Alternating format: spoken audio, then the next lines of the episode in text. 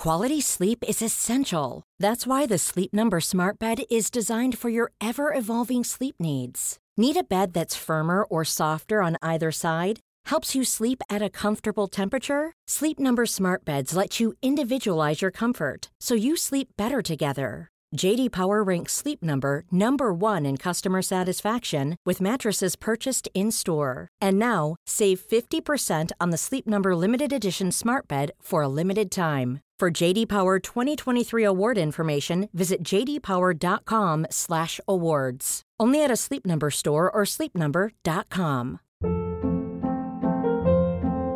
Hold up. What was that? Boring. No flavor. That was as bad as those leftovers you ate all week. Kiki Palmer here, and it's time to say hello to something fresh and guilt-free. Hello Fresh. Jazz up dinner with pecan-crusted chicken or garlic butter shrimp scampi. Now that's music to my mouth. Hello Fresh. Let's get this dinner party started. Discover all the delicious possibilities at hellofresh.com. Nous sommes dans la nuit du 23 octobre 1980. Il est 3h28 du matin. Nous sommes près du Vieux-Québec, dans la ville de Québec, exactement au 540 rue de la Tourelle. Un feu se déclare au rez-de-chaussée de l'appartement. La personne qui habite au deuxième étage se rend bien compte qu'une odeur de fumée, qu'il y a quelque chose qui se passe. Elle appelle sa voisine du dessous sans arrêt à plusieurs reprises, mais elle n'obtient pas de réponse. Dans ce quartier-là, toutes les maisons, les vieilles maisons sont tous collées ou presque. Bien vite, tous les, les voisins sont évacués. Les pompiers arrivent sur place. Tout le monde s'en sort sain et sauf. Tout le monde sauf une personne, France Lachapelle.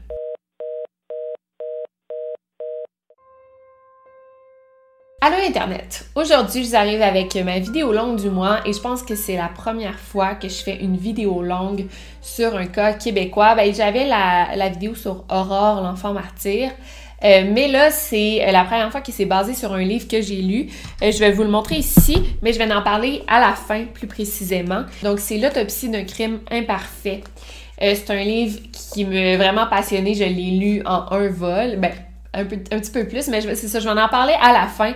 Mais ce qui est vraiment passionnant, c'est que moi, je viens de la ville de Québec et tout ça a lieu vraiment dans la ville de Québec. Les lieux sont décrits comme il faut, puis euh, ben, je sais exactement, tu sais, s'il me dit bon, ben telle personne a marché de telle place à telle place, je sais que ça prend cinq minutes.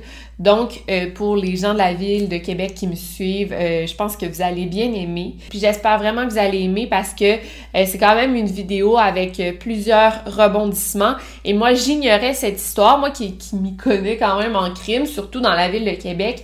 je connaissais pas du tout cette histoire, fait que j'ai hâte qu'on la découvre ensemble. Sans plus attendre, allez vous prendre un bon café et lançons-nous dans cette vidéo.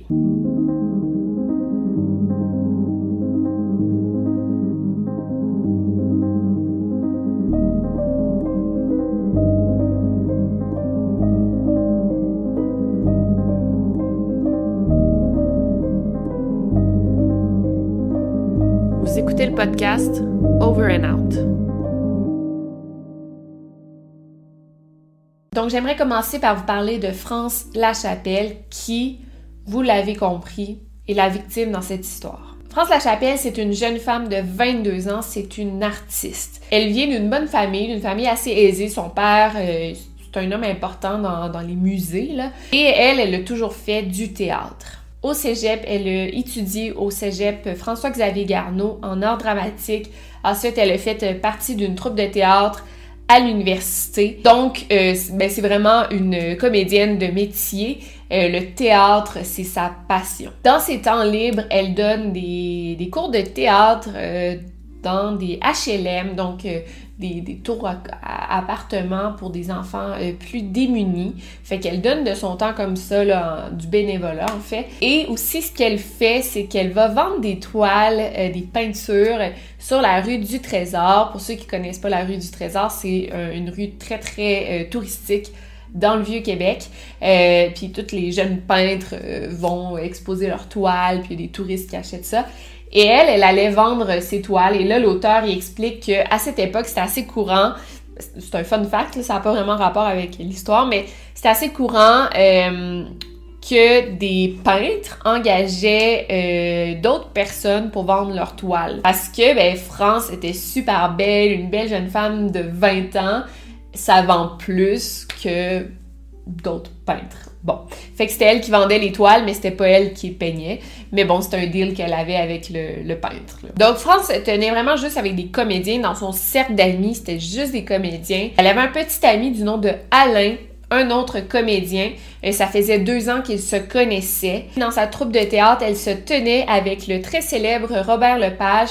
On va y revenir, euh, mais Robert Lepage était son meilleur ami, donc il a un rôle assez important tout au long de cette affaire, tout au long de l'enquête. Euh, il a dû aller en cours, euh, c'était un suspect important, mais ça, on va reparler de Robert Lepage. Et je vais vous expliquer, pour ceux qui le connaissent pas, c'est qui. Le 540 rue de la Tourelle, c'était son premier appartement, la première fois qu'elle vivait seule, loin de sa famille. Ça faisait même pas six mois qu'elle habitait là. Donc, c'est assez dramatique tout ce qui est arrivé par la suite. Donc, on a fait un portrait de France. C'est au milieu de la nuit que son appartement pogne en feu et tout le monde s'en sort sauf elle. Quand les pompiers entrent chez elle, le lieu principal de l'incendie, c'est là qu'ils font une macabre découverte. Là, attention, les détails sont un, petit peu choquants. On découvre le corps nu de France et les coucher sur le ventre avec les mains ligotées derrière le dos et les jambes recourbées par l'arrière. Il y a un chiffon qui est enroulé autour de son cou. Son corps est brûlé en très grande partie et on trouve une bouteille de euh, térébenthine euh, près d'elle. La térébenthine, c'est un diluant à peinture qui est hautement inflammable.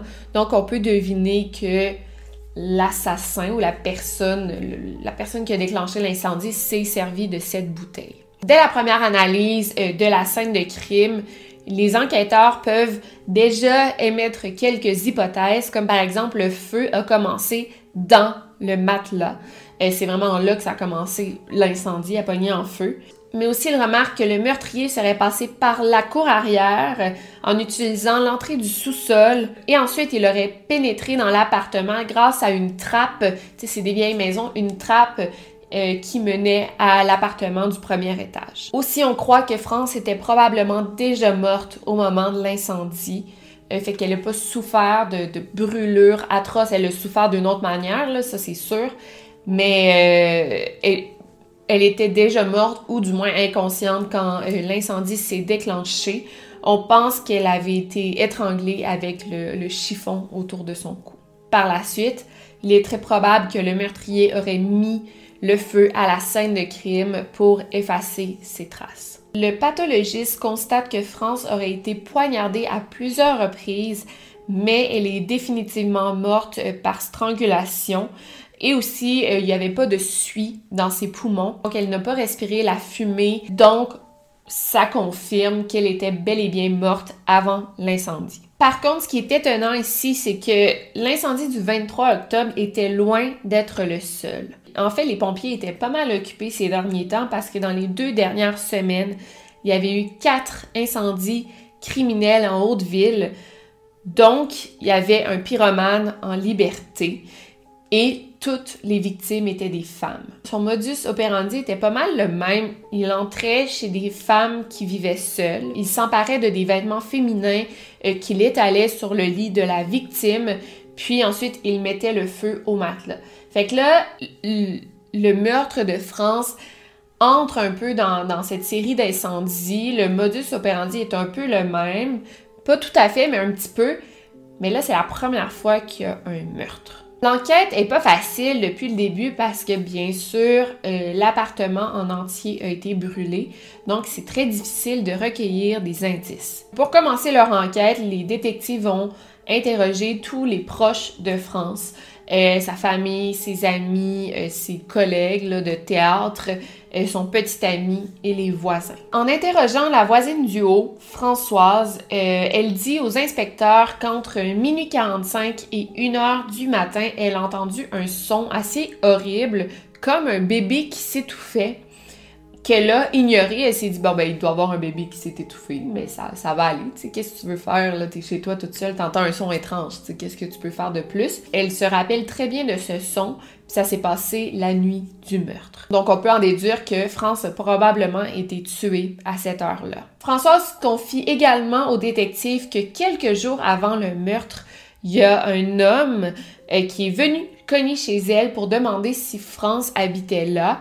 Elle a dit ben non, elle habite pas ici, elle habite en dessous et elle a trouvé ça super étrange. Ce qui en soit, bon, quelqu'un peut se tromper d'adresse, oui, mais là que ça arrive quelques jours avant un meurtre, puis qui, qui demande à parler à la victime, euh, là, ça devient étrange et je pense que c'est plus qu'une coïncidence. On interroge surtout Robert Lepage parce qu'en fait, c'est le dernier à avoir vu France vivante et ben c'est son meilleur ami. Mais à part ça, il n'y a pas vraiment il a rien contre lui, il n'y a rien qui pèse contre lui sauf le fait que c'est le dernier à l'avoir vu. Mais seulement ça, ça le place automatiquement comme le seul suspect dans l'affaire. Pour ceux qui ne le connaissent pas, c'est un dramaturge, metteur en scène et acteur québécois, mais qui est aussi très très connu à l'international.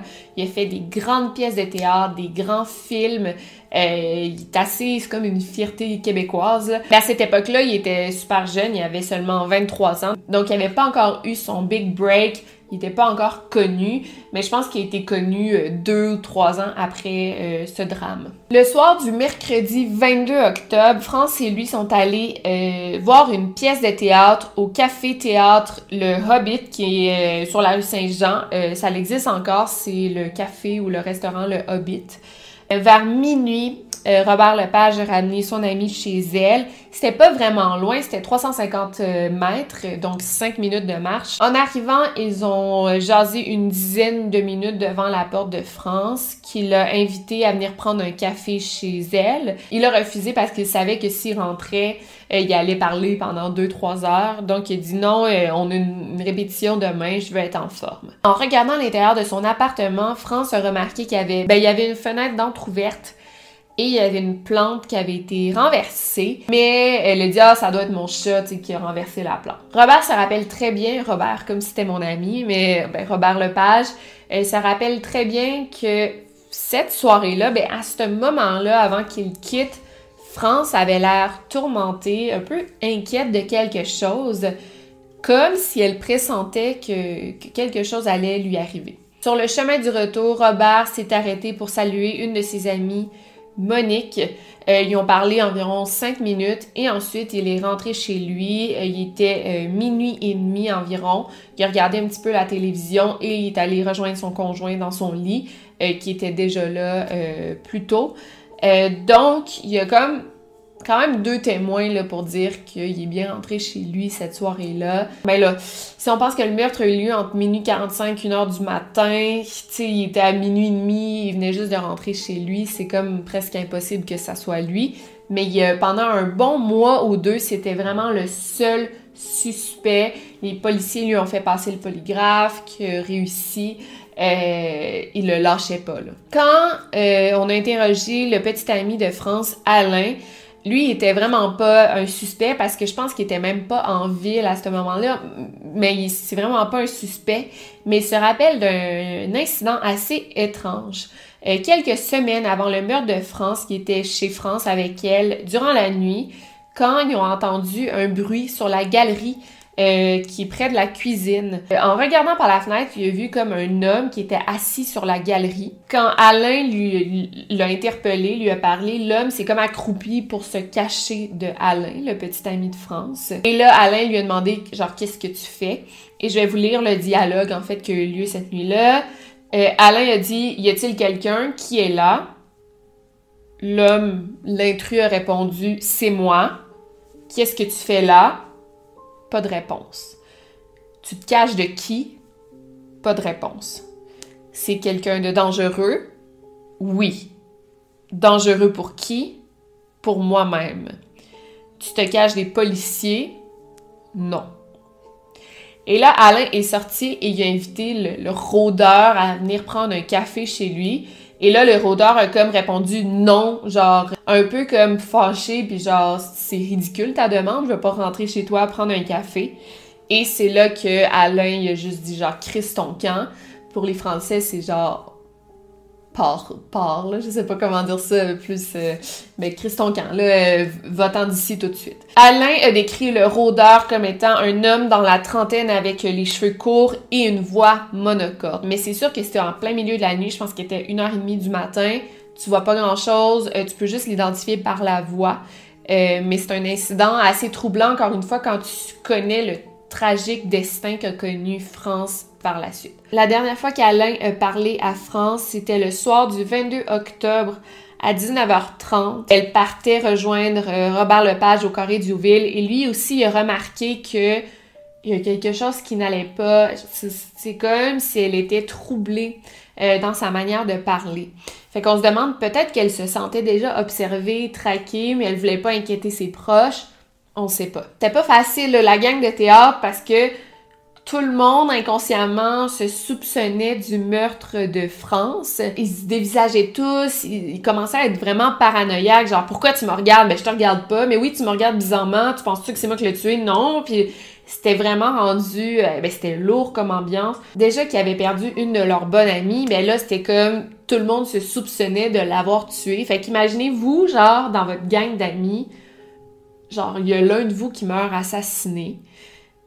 Bien sûr que tu vas commencer à soupçonner un peu tes amis, puis tu vas dire, est-ce si les policiers en, en soupçonnent deux, ben tu vas dire est-ce qu'il y a de quoi qu'ils nous disent pas? Est-ce que ça aurait pu être eux? Puis même si tu dis ben non non non, c'est sûr que c'est pas eux, il y a toujours le petit doute. Fait que c'était vraiment pas euh, plaisant, c'était stressant, puis ça avait vraiment plus comme à qui faire confiance. Donc il y avait déjà pas mal d'incendies dans le vieux Québec depuis quelques semaines et même suite à la mort de France La Chapelle, les incendies n'ont pas cessé. Le 12 novembre, trois semaines après le meurtre, il y a un incendie criminel qui s'est déclenché à 80 mètres euh, du 540 rue de la Chapelle, fait que c'est pas très loin. Encore une fois, l'incendie s'est allumé à même le matelas. Il y a aussi quelques femmes qui ont commencé à se plaindre d'un voyeur. On sait pas si toutes les femmes se plaignaient de la même personne. On sait pas non plus si c'est le même. Mais le soir du 11 novembre, une femme dit avoir vu un homme nu devant la fenêtre d'un appartement de trois femmes. La femme fait une description au policier et là, il y a un portrait robot qui a été fait, euh, qui a été diffusé dans les médias d'ailleurs. On parle d'un homme de 27-28 ans, euh, 5 pieds 8, 150 livres, mince, euh, qui a une graine beauté sur le menton et sur la joue gauche. Il a les cheveux bouclés, clairs et le teint assez pâle. Fait que c'est quand même très précis là, pour un portrait robot, surtout là, les graines beauté et tout. Et là, écoutez ça, ça fait vraiment peur. Là, ça n'a pas vraiment de lien avec l'histoire, mais peut-être que oui. Mais le 25 novembre, euh, il y a une jeune femme qui travaille comme hôtesse dans un restaurant sur la Grande Allée. Dans la ville de Québec, la Grande Allée, euh, c'est une rue où il y a plein de bars et de restaurants. Donc, elle, habitait pas loin de, de la place où elle travaillait. Donc, elle est rentrée chez elle à 4 heures du matin et euh, elle est rentrée à pied. Elle était dans la salle de bain chez elle, elle se démaquillait quand elle a entendu comme le plancher craquer chez elle. Et là, elle, est comme, elle est sortie de la salle de bain et elle a vu qu'il y avait un homme chez elle. L'homme lui a dit Tu fermes ta gueule.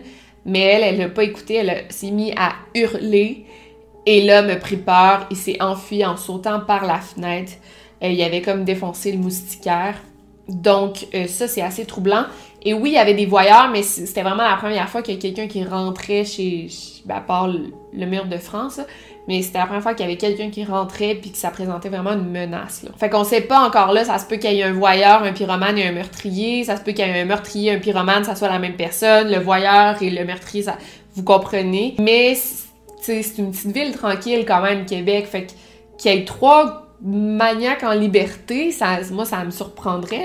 Mais selon les statistiques, 70 à 80% des incendies criminels sont soit pour se venger, soit pour euh, une question d'assurance.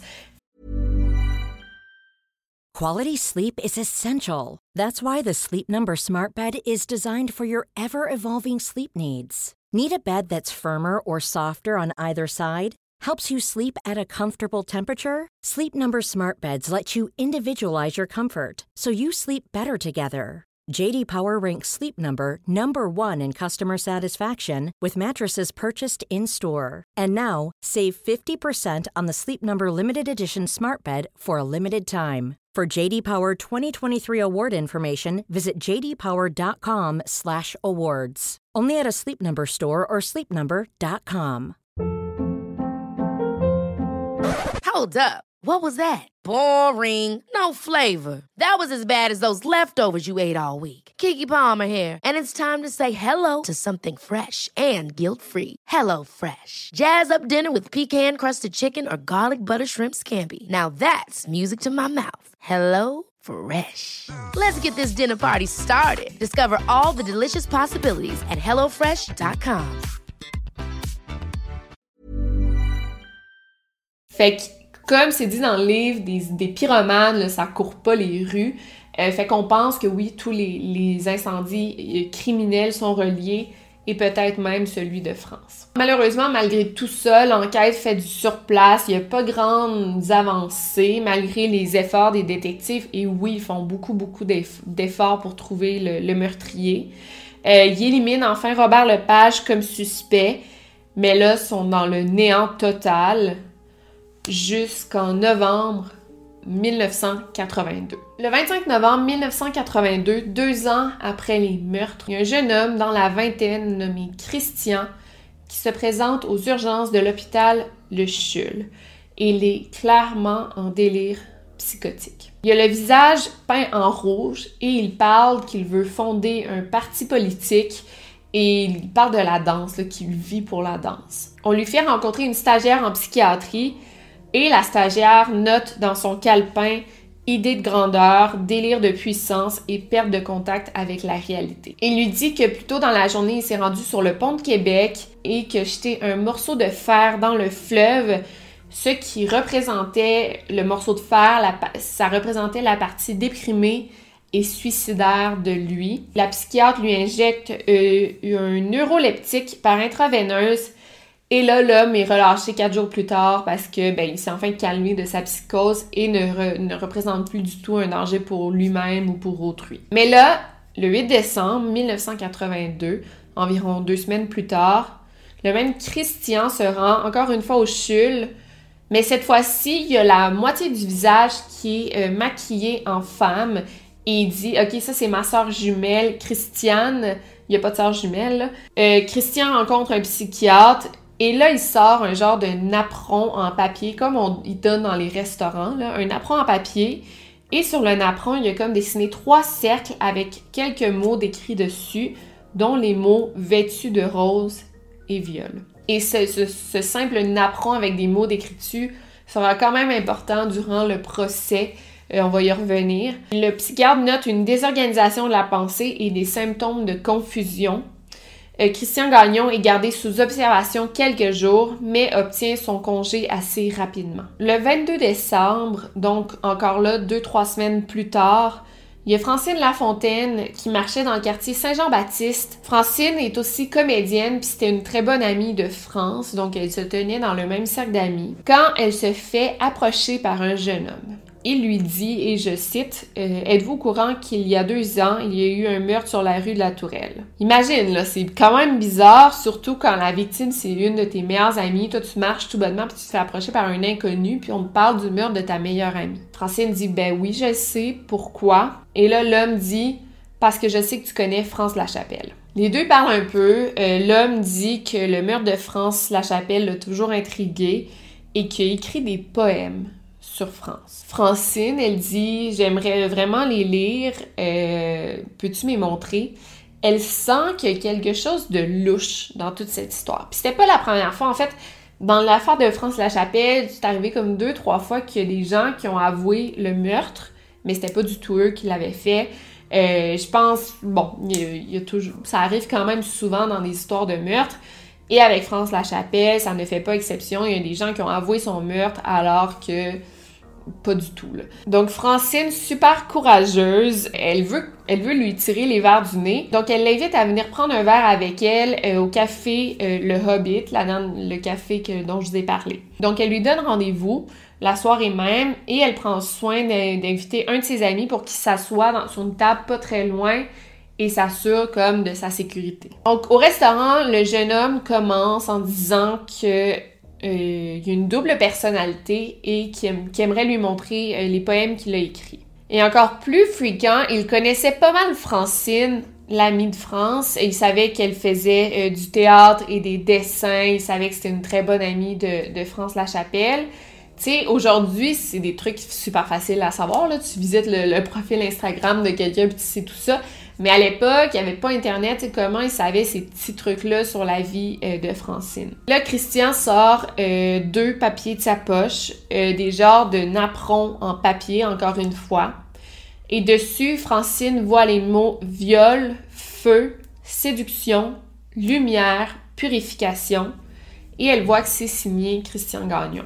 Christian dit qu'il a écrit ses poèmes suite à la mort de France qui lui a causé une dépression nerveuse. Il dit qu'il connaissait France parce qu'il la suivait souvent dans la rue et la photographiait bien sûr à son insu. À ce moment-là, Christian est assez nerveux, il finit pas ses phrases, euh, il se lève d'un bond, le français tu peux te rasseoir là, euh, s'il te plaît, genre euh, calme-toi, il y a pas de stress. Il parle beaucoup d'astrologie.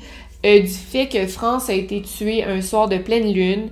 Il parle du parti politique qu'il aimerait fonder, le parti Taureau. Fait que c'est super décousu, là, ce qu'il dit. Et finalement, il avoue qu'il a fait quelque chose de terrible. Accompagné d'un ami, il s'est rendu chez France. Il l'a attendu à l'intérieur. Il l'a ligoté, bâillonné et a mis le feu au matelas pour la purifier et ensuite le poignarder. Mais Christian ne parle pas au je, il parle au on. Et il parle aussi de deux autres entités qui font partie de lui, le voyeur et l'assassin. Mais il passe vraiment du on au il, au il au pluriel. Euh, c'est super confus tout ça. Euh, Francine lui dit Ok, mais pourquoi France n'a pas crié? Il dit Ah, c'est que le premier l'attachait pendant que l'autre regardait. Encore là, il parle de deux personnes. Il dit aussi que poignardé France avec euh, des aiguilles à tricoter qu'il a trouvées euh, à côté du lit, ce qui est vrai, elle a été poignardée avec des, aiguilles à tricoter. Il raconte vraiment tout dans les moindres détails. Et là, il dit, écoutez bien ça, cette phrase-là est assez troublante. La chapelle est morte parce qu'elle était belle et que la beauté fait mal. Il faut protéger la société contre cette douleur. Donc après ça, après cette rencontre, ma foi, troublante, Francine se rend au poste de police à minuit 45 et fait une déclaration officielle de sa rencontre avec Christian Gagnon. Dès le lendemain, le 23 décembre à 11h15, Christian Gagnon est amené au poste de police pour son premier interrogatoire. Avec les policiers, euh, Christian redit la même chose qu'il a dit à Francine et donne des détails super précis du meurtre. Par exemple, écoutez ça, euh, il dit que quand France a refusé de coucher avec lui, il l'a ligoté. Fait que là, l'enquêteur lui demande où il a pris la corde et là, Christian dit il y en a une que j'ai trouvée dans la maison et l'autre sur un chantier de construction du carré d'Youville. Et ce petit détail est super, super important parce qu'en effet, euh, France, elle a été attachée avec deux sortes de cordes différentes. Et ça, personne ne le savait, ça n'a jamais, jamais été dit dans les médias. Il y a juste les policiers qui le savaient. Et même si les policiers comme ça, ils l'ont pas su à l'œil nu, il a fallu que le pathologiste le sache. C'est lui qui a dit qu'il y a deux types de cordes. Fait qu'il y a juste le meurtrier et les policiers qui savaient ça. Donc, que Christian offre cette information, puis comme ça, là, il, il a juste dit comme ça, c'était naturel pour lui de dire ça, ben c'est super révélateur. Lorsqu'on annonce que Christian Gagnon a été arrêté, euh, une photo de lui circule dans les, dans les médias, dans les journaux. Et suite à la publication, il y a plusieurs femmes qui appellent la police pour dire que Christian était l'auteur de nombreuses agressions sexuelles dans le Vieux-Québec. Finalement, il y en a juste une qui a été amenée en cours, qu'on a pu prouver. Plusieurs comédiennes le reconnaissent également parce qu'il se tenait beaucoup au bord le Saint-Angèle. Euh, pour les Québécois, la ville de Québec, le bar Saint-Angèle, moi j'aime tellement ça aller là, ça m'a surpris de lire ça de même.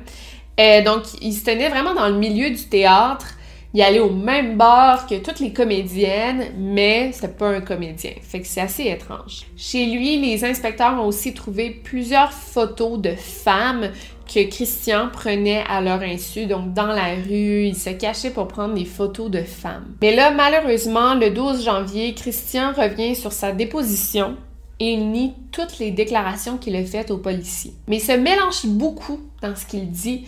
Il dit qu'il connaît pas France, mais là après il dit qu'il était amoureux d'elle. L'avocat de la défense dit aussi que son client n'a pas les capacités mentales pour comprendre ce qui lui arrive, ce qui est possible parce que tu sais il est allé deux fois en délire psychotique au CHUL. C'est un homme qui est atteint de troubles de santé mentale. Donc il subit un examen psychiatrique pour savoir si en effet, il comprend ce qui lui arrive. L'examen dure trois jours et le psychiatre détermine qu'il a un état d'esprit conscient, qu'il souffre d'idées de grandeur, mais qu'il comprend les gestes qu'il a commis. Le procès commence le 24 avril 1984, euh, quatre ans après le meurtre de France Lachapelle. Il se fera devant un jury composé de cinq femmes et sept hommes. Euh, et pendant tout ce temps-là, euh, Christian est en prison et les incendies criminels n'ont pas cessé dans le Vieux-Québec.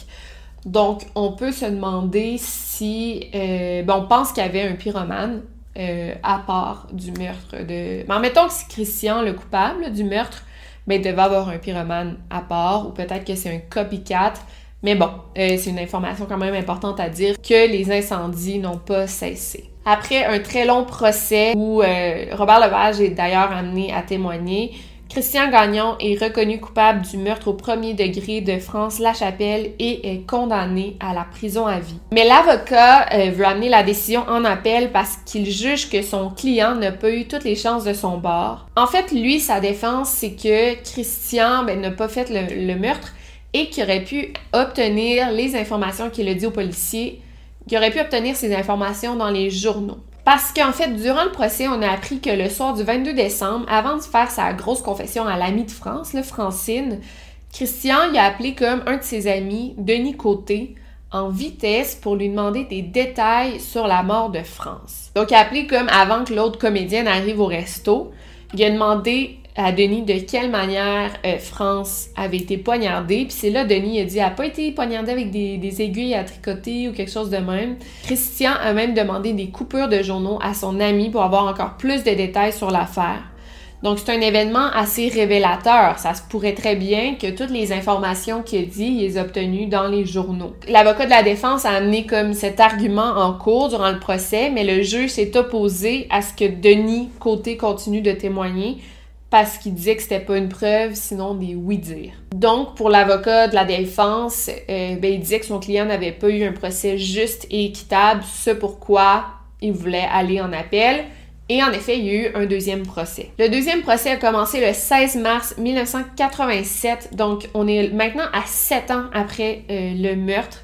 Fait qu'imagine genre la torture pour les proches de France qui pensaient déjà, tu sais, qui pensaient avoir arrêté le coupable, bon, on peut laisser ça derrière nous, on peut faire le, processus du deuil, ben, commencer. Mais là, non, on retourne en appel, puis il faut revivre tout ça encore une fois. C'est vraiment, c'est de la torture, là. Et là, Christian Gagnon affirme encore une fois qu'il n'a pas tué France Lachapelle, que ce sont des, ces troubles de santé mentale qui lui ont fait dire tous ses, ses aveux, mais qu'il n'a rien à voir dans cette affaire. Mais finalement, euh, il est à nouveau condamné pour meurtre au premier degré et écope encore une fois d'une peine d'emprisonnement à vie. Et là, Christian a eu droit à un autre procès parce que le juge du deuxième procès était vraiment, vraiment pas professionnel. C'est super bien expliqué dans le livre.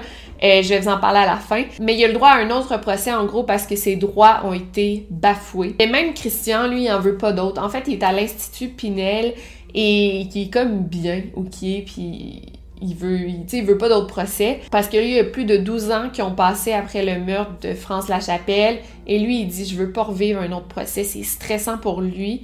Euh, il est déjà très fragile mentalement, cet homme-là. Et là, on lui impose un autre procès. Bon, on lui impose pas, mais on lui dit, OK, tu vas avoir, tu vas faire le même processus une troisième fois, c'est super stressant. Mais là, son avocat lui explique, OK, là, on a des bonnes chances. En fait, si tu plaides coupable de meurtre au second degré, tu vas avoir à faire 10 ans de prison. Mettons 25 ans, mais ça peut être réduit à 10 ans. Mais là, il avait déjà fait 10 ans de prison.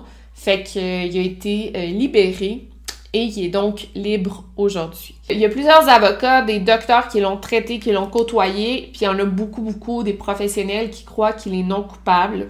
Apparemment que quand il était en prison, il y a des gens, des prisonniers qui le frappaient, puis qui, qui le tabassaient, et il n'y a pas une fois qu'il s'est défendu. En fait, il se laissait faire. Fait qu'il y a comme pas une once de violence dans cet homme-là. C'est jamais défendu. C'est pas un homme qui est fondamentalement violent, mais en même temps, aujourd'hui, ou quand il était en prison, il était suivi, médicamenté, traité, c'est possible que ça l'aide. C'est possible qu'au moment des meurtres, ben, s'il était comme en sorte de psychose, puis qu'il avait jamais été traité, médicamenté de sa vie, ça se peut que ça lui ait causé euh, de la violence. Fait que, tu sais, je sais pas, là, tu sais, de dire qu'il est pas un homme violent aujourd'hui, ben, tu sais, ça alors qu'aujourd'hui il est traité médicamenté, ben c'est pas vraiment un bon argument pour moi. Pour ce qui est de l'ADN, ben à l'époque on n'avait pas vraiment la technologie pour faire des tests d'ADN sur la scène de crime. Et malheureusement, tout ce qu'on a prélevé sur la scène de crime, euh, les empreintes digitales, tout ça a été jeté ou détruit. Euh, fait que c'est extrêmement euh, fâchant. Fait qu'on saura jamais c'est qui le coupable du meurtre de France La Chapelle grâce à l'ADN. Donc vous en pensez quoi? Moi, je pense que c'est très possible que Christian soit coupable, mais s'il avait des troubles de santé mentale, et à ce que je peux constater, c'était assez grave, est-ce qu'il était réellement responsable? Je sais pas, je crois pas. Et aussi, ça se peut qu'il ait tout avoué dans un état de, psychose, ça se peut que ça soit pas lui du tout. Moi, c'est juste l'incident comme les deux corps qui sachent ça. Mais en même temps, ça peut être comme une pure coïncidence. Là. Je vous recommande énormément le livre. Ça a été écrit par. Euh, Monsieur Jacques Côté publié aux éditions de l'Homme comme moi. Euh, là, tu sais, vous voyez que j'ai pu euh, souligner, il y a comme un carnet photo super intéressant. J'ai tellement de détails que j'ai pas pu dire, il y a même des preuves là, que j'ai pas pu amener. Et vous me demandez toujours des recommandations de true crime en français. En voilà une. Euh, c'est super bien écrit, ça se lit super vite.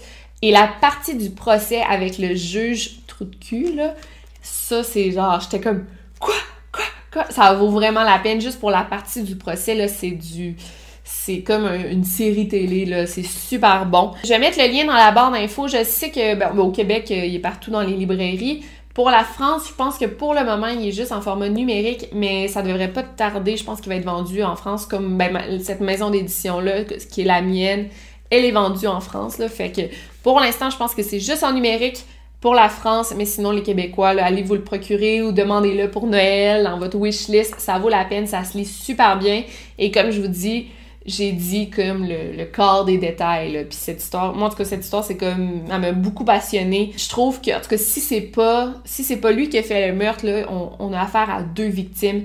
Puis euh, c'est comme un genre de making a murderer québécois, mais les policiers c'est pas eux qui voulaient l'incriminer, c'est lui qui s'est comme incriminé seul, bref. Fait que voilà, j'espère que vous avez aimé cette vidéo et ma nouvelle ambiance avec, je me suis acheté comme un ring light, j'espère que c'est plus beau, ben moi je trouve ça vraiment plus beau.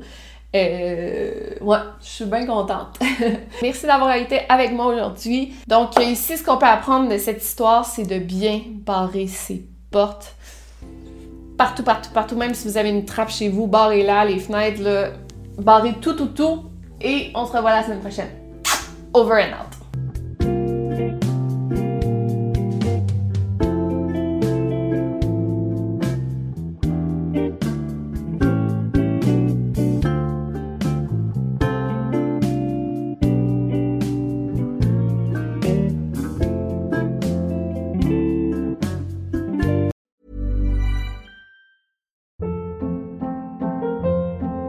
Hold up. What was that? Boring. No flavor. That was as bad as those leftovers you ate all week. Kiki Palmer here, and it's time to say hello to something fresh and guilt-free. Hello Fresh. Jazz up dinner with pecan-crusted chicken or garlic butter shrimp scampi. Now that's music to my mouth. Hello Fresh. Let's get this dinner party started. Discover all the delicious possibilities at hellofresh.com.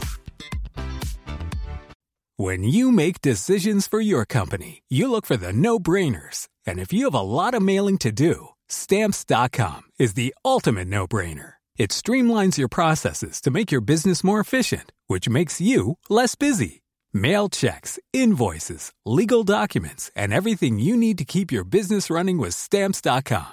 Seamlessly connect with every major marketplace and shopping cart. Schedule package pickups and see your cheapest and fastest shipping options from different carriers with rates up to 89% off USPS and UPS rates. And with the Stamps.com mobile app, you can take care of mailing and shipping wherever you are. Make the same no-brainer decision as over 1 million other businesses with Stamps.com. Sign up with Code PROGRAM for a four-week trial, plus free postage and a free digital scale. No long-term commitments or contracts. That's Stamps.com. Code PROGRAM.